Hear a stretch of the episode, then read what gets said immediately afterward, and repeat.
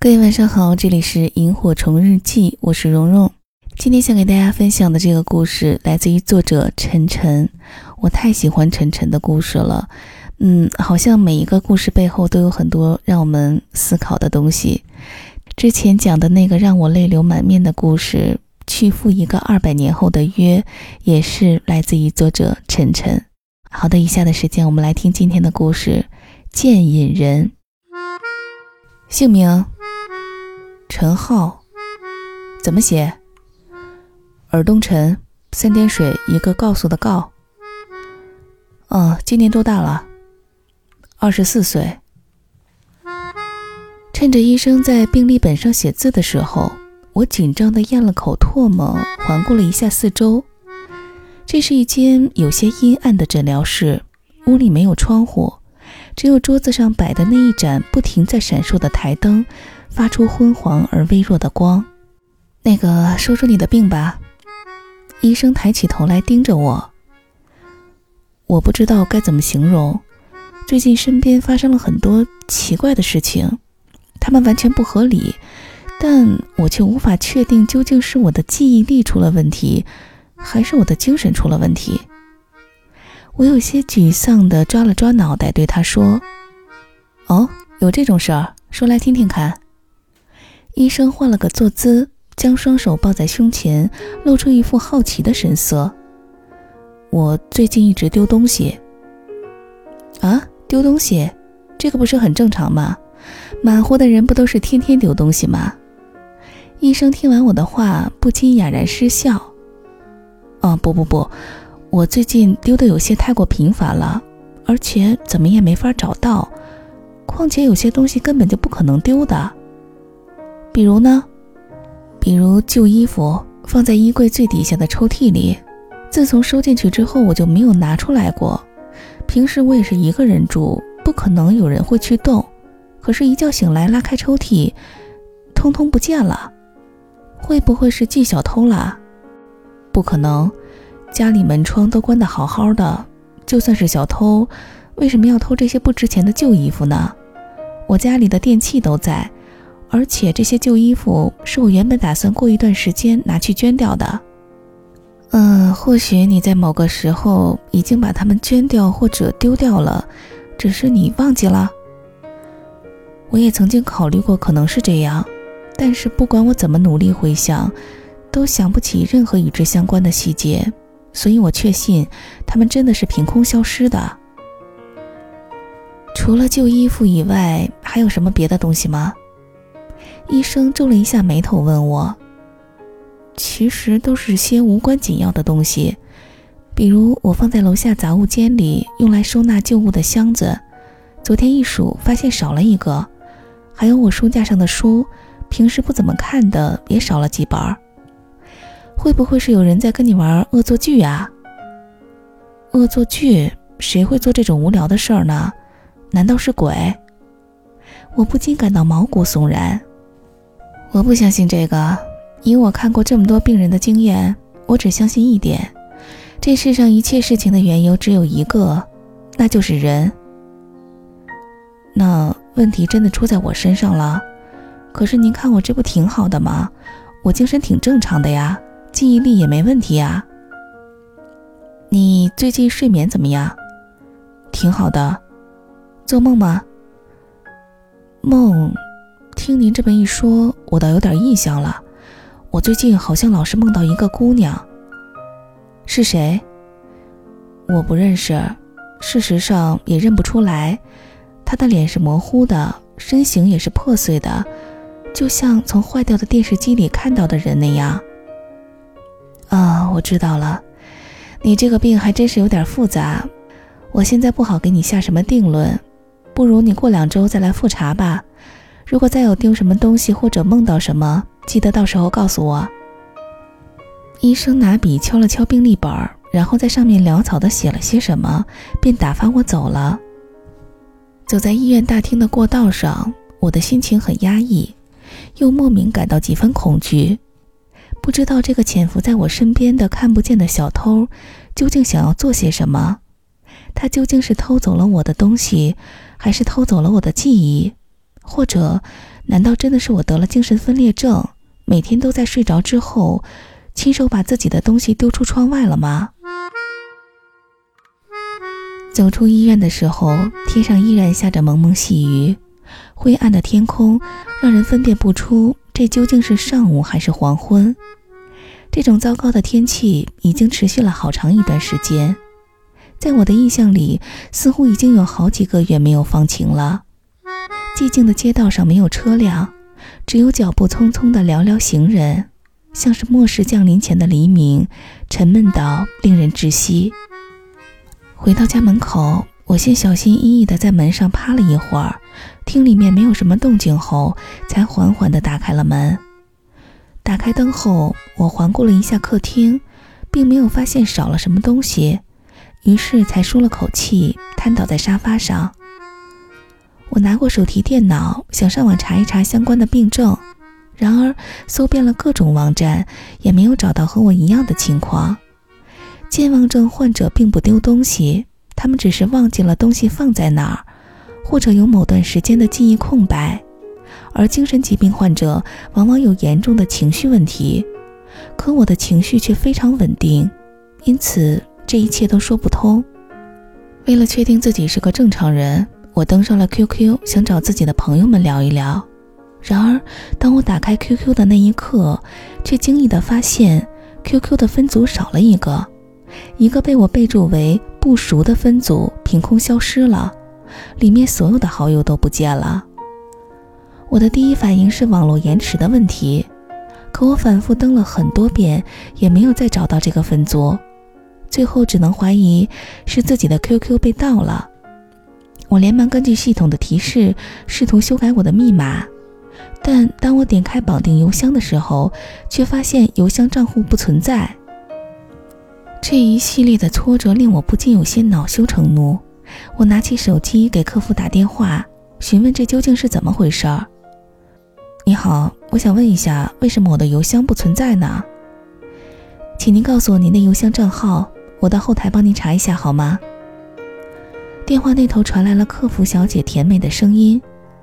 我把账号告诉了她，她让我稍等片刻。先生您好，我刚才帮您查过了，您这个邮箱根本就没有开通过，是不是您记错了您的账号呢？记错了？不可能吧，我都用了这么多年，怎么可能记错呢？我觉得有些匪夷所思。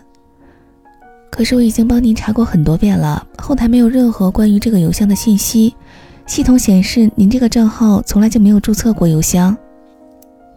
有没有可能是系统出问题了呀？先生，不太可能有这种情况。我们还从来没有遇到过用户信息丢失的情况，就算有，也不可能只丢您一个人的呀。听到他说“丢失”这两个字的时候，我的心里不由得咯噔了一声，颤抖着手挂掉了电话。我猛然意识到，这个所谓的丢失，很有可能也是这一连串事件中的其中一环。不仅仅是我现实中拥有的东西在失踪。就连我在互联网上的信息也在渐渐消失。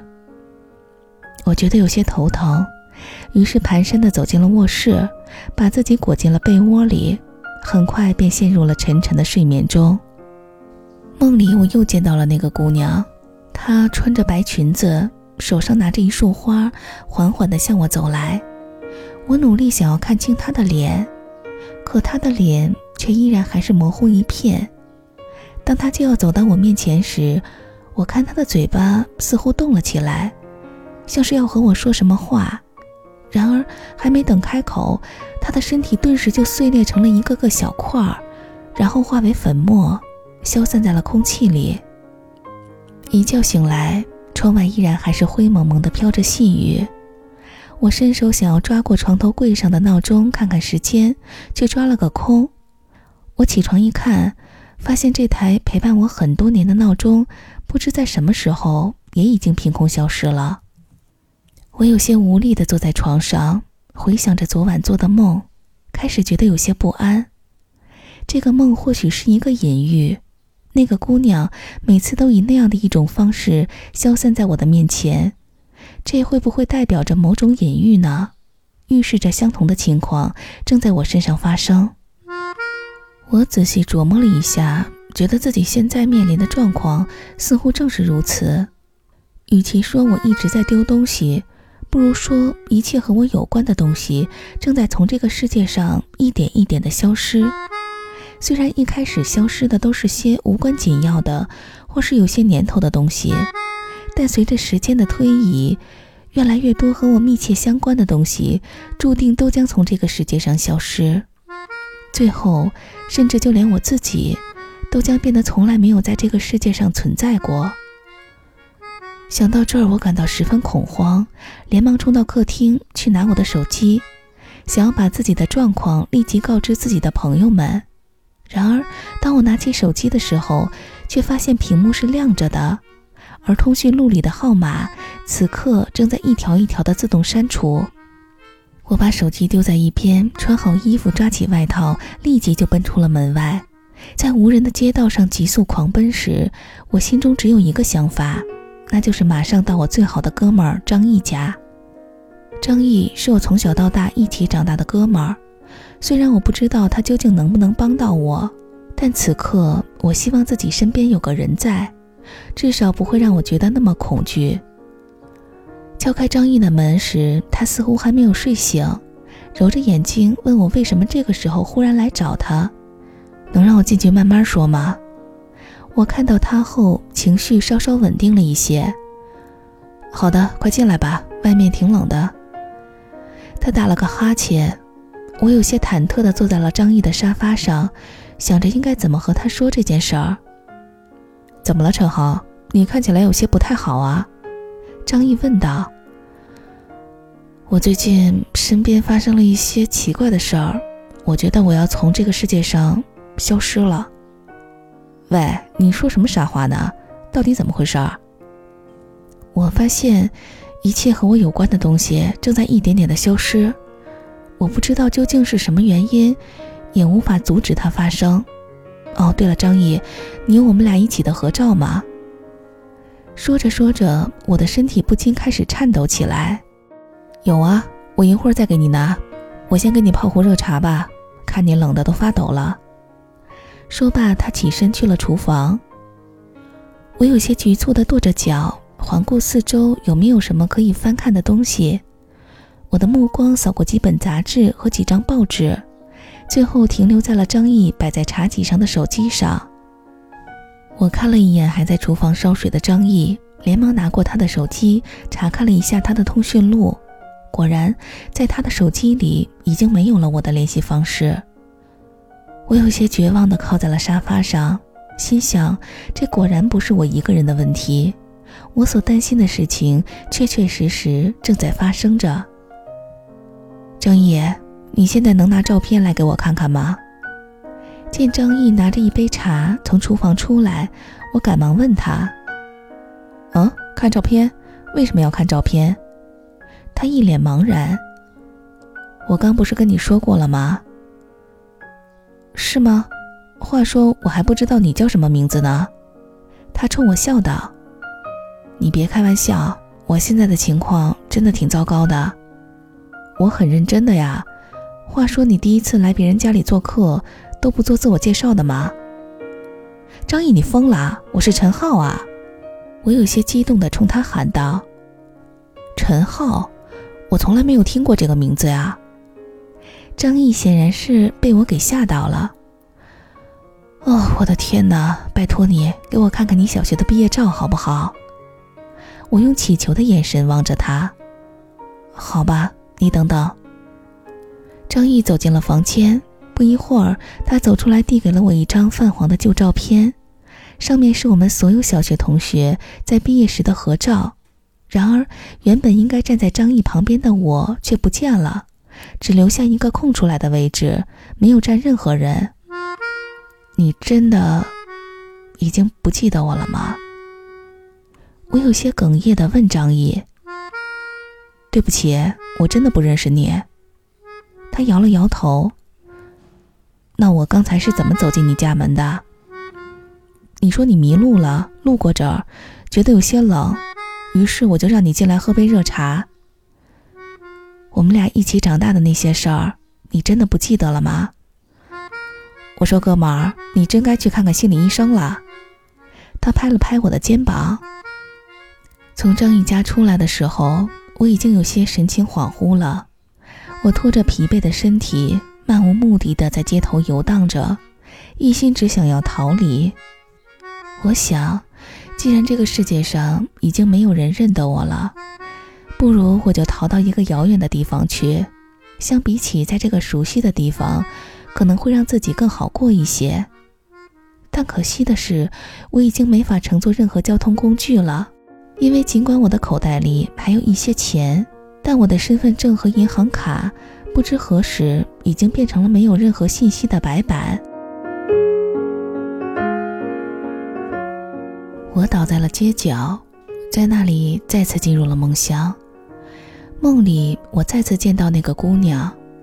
这一次，姑娘相比之前变得清晰了许多。她的相貌似乎很好看，身材也很高挑。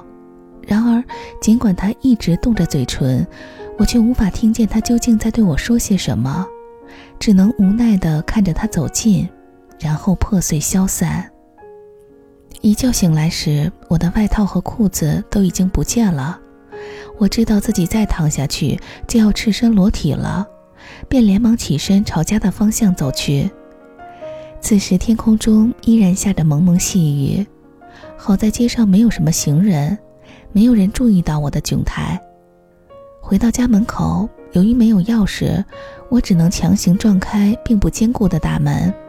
然而，屋里早已经什么都没有了，空荡荡的房间中散发着一股腐朽的气息，好像这里从来就没有人住过。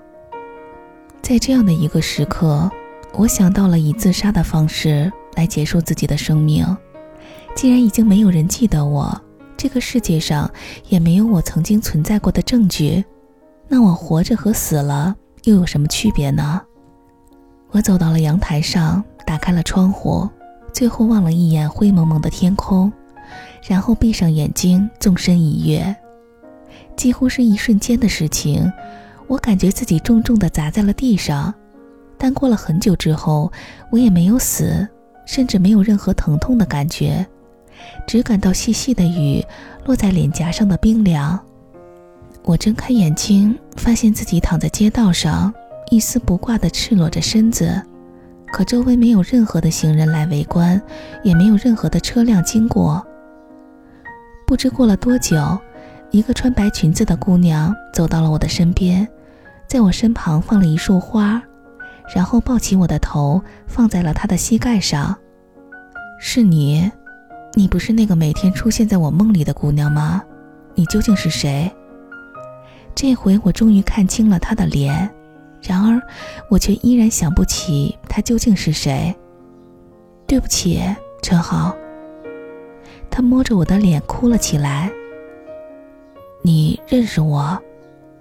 我不禁感到很惊讶。我是你的女朋友莹莹啊。莹莹，我完全不记得。有过你这样的一个女朋友啊？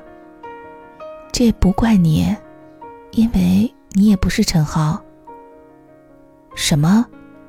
他的这番话彻底把我给搞懵了。三年前，就是在这样下着蒙蒙细雨的灰暗日子，你在街上出了车祸。当我赶到现场的时候，你已经不在人世了。这是我这辈子最大的伤痛和遗憾，久久都不能平复。于是之后的每天晚上，我都会梦到你，梦中的你，在那一天一直好好的活着。虽然天气不好，总是下着雨，但街上再也没有车来车往了。他露出了一个欣慰的笑容。所以说，这一切并不是现实。是的，包括你，你并不是陈浩，陈浩已经死了，人死不能复生。你只是一个我对他所有的思念所幻化成的意象，你其实只是我精神的一个部分。事实上，我并不在你的梦里，你才是在我梦里那个并不存在的人。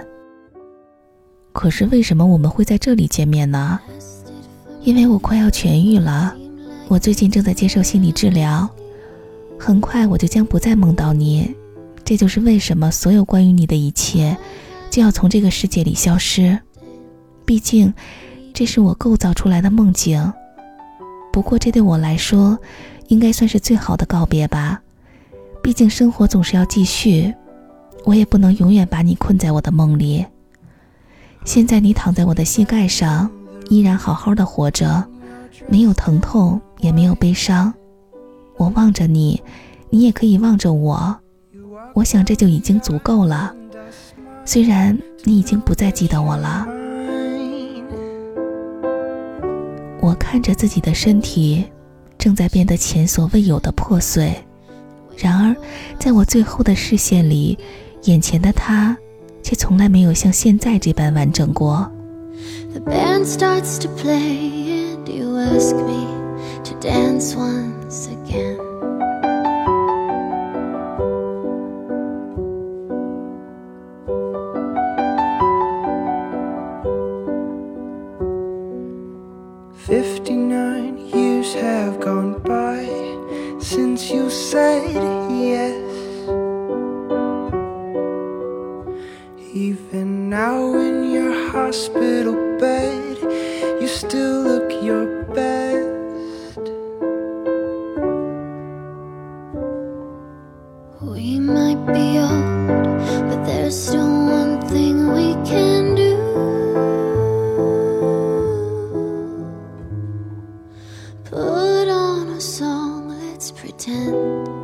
To dance round